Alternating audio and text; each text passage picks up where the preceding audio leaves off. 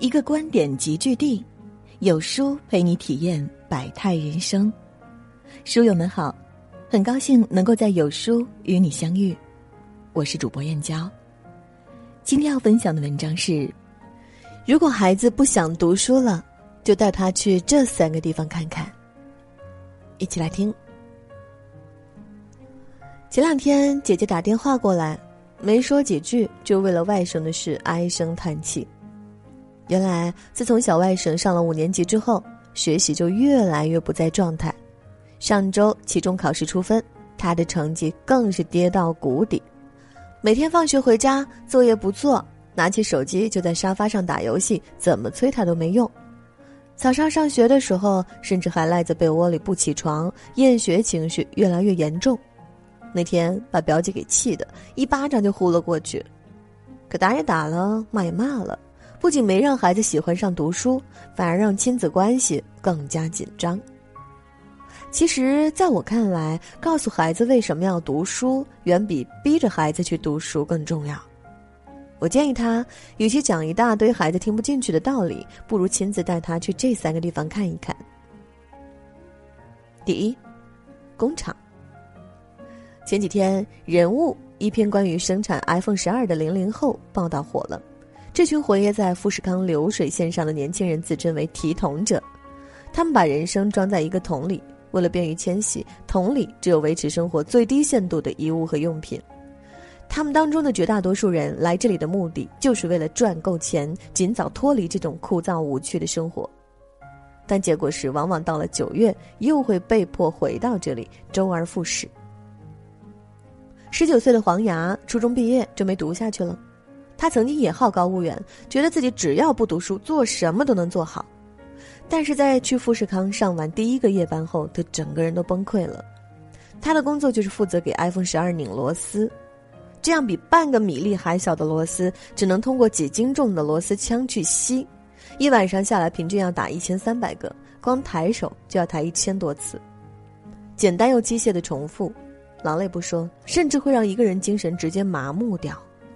凌晨三点，只要流水线一开，成百上千的零件涌过来，你若稍有停顿，就会被积压的零件淹没。校园之外，再无温室可言。这些工厂里的零零后中的绝大多数人都如此，读书时浑浑噩噩，对未来没有任何计划，早早辍学打工。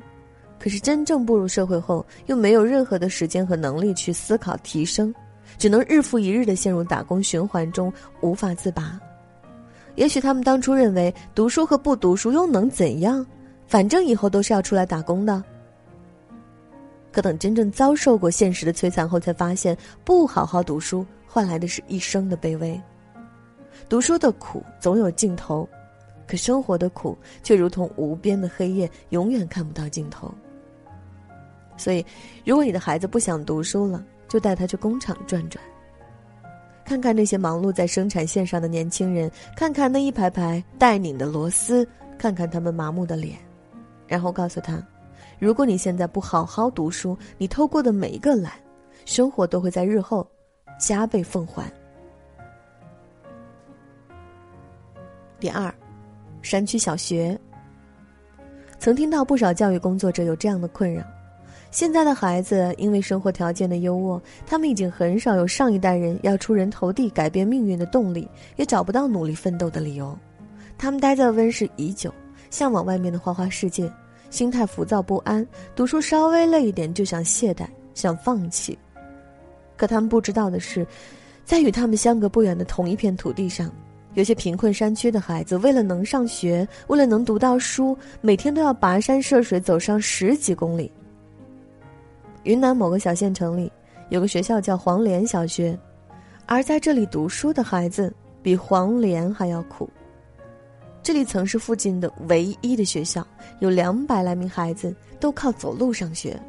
特别是冬天的时候，他们要在凌晨五点起床，天还没亮就打着手电筒走山路。山路漫长且崎岖，有的地方又险又窄，冬天冰霜大，稍不留神就会摔倒。而这种路，他们通常一走就是一两个小时。遇到冬天，更是让上学的道路难上加难。只要一下雪，这些道路几乎满地冰霜，寒风像刀子在脸上割过，孩子们手上脚上全是冻疮。可是，哪怕再凛冽的寒风，再弥天的大雪，这些孩子也从没喊过一句累，因为他们深知，只有努力读书，才能走出大山，彻底摆脱贫困，扭转自己的命运。这个世上，有人住高楼，有人在深沟，有人光万丈，有人一身锈。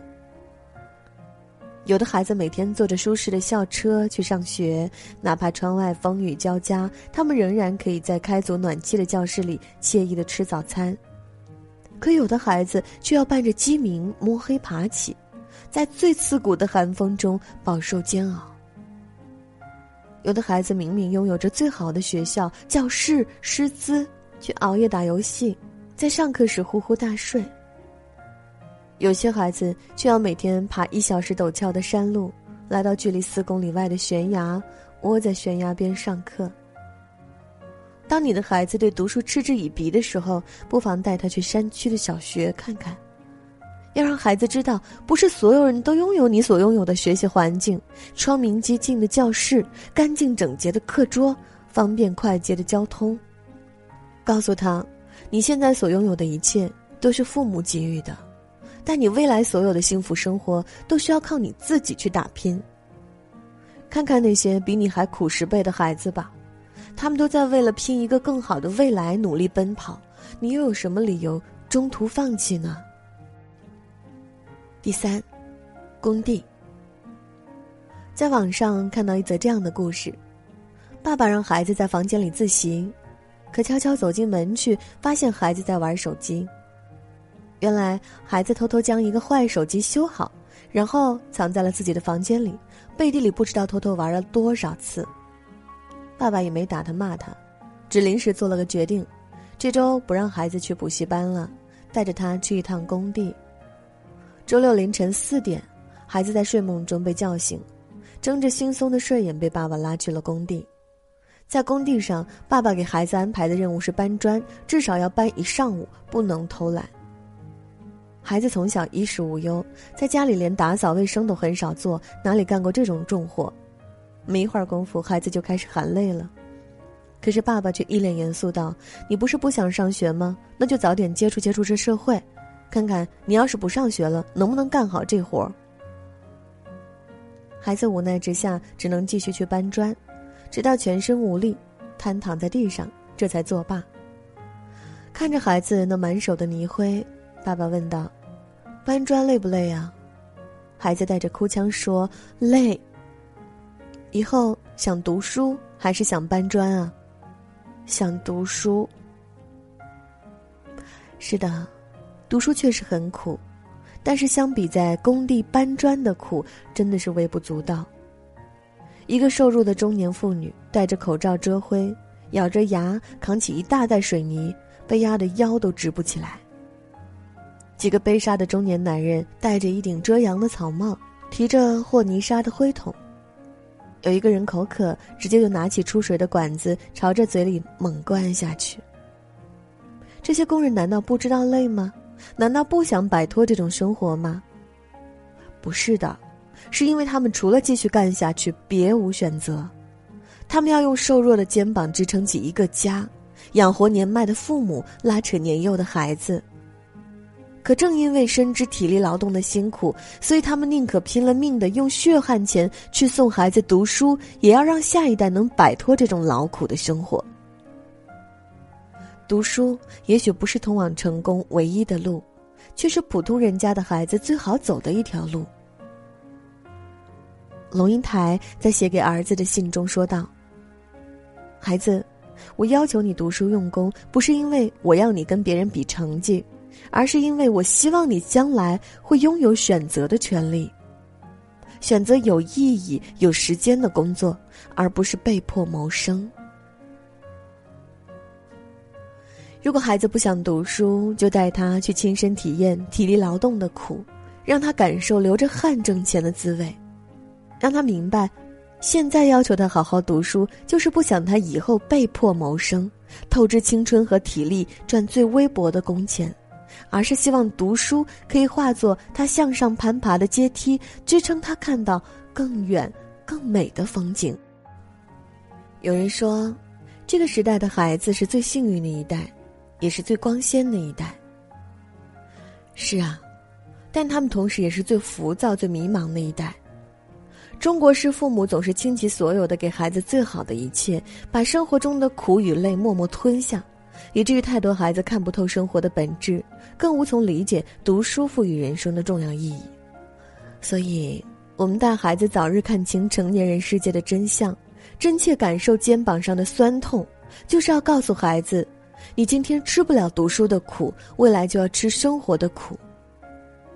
与未来几十年漫长的人生路相比，现在短暂的吃读书的苦，真的算不上什么。每个优秀的孩子背后都藏着父母的良苦用心。作为父母，我们宁愿欠孩子一个快乐的童年，也不能眼睁睁的看着他们长大后卑微的成年。请务必告诉孩子，头等舱可以优先登机，银行 VIP 可以不用排队。演唱会最贵的票位置也最好。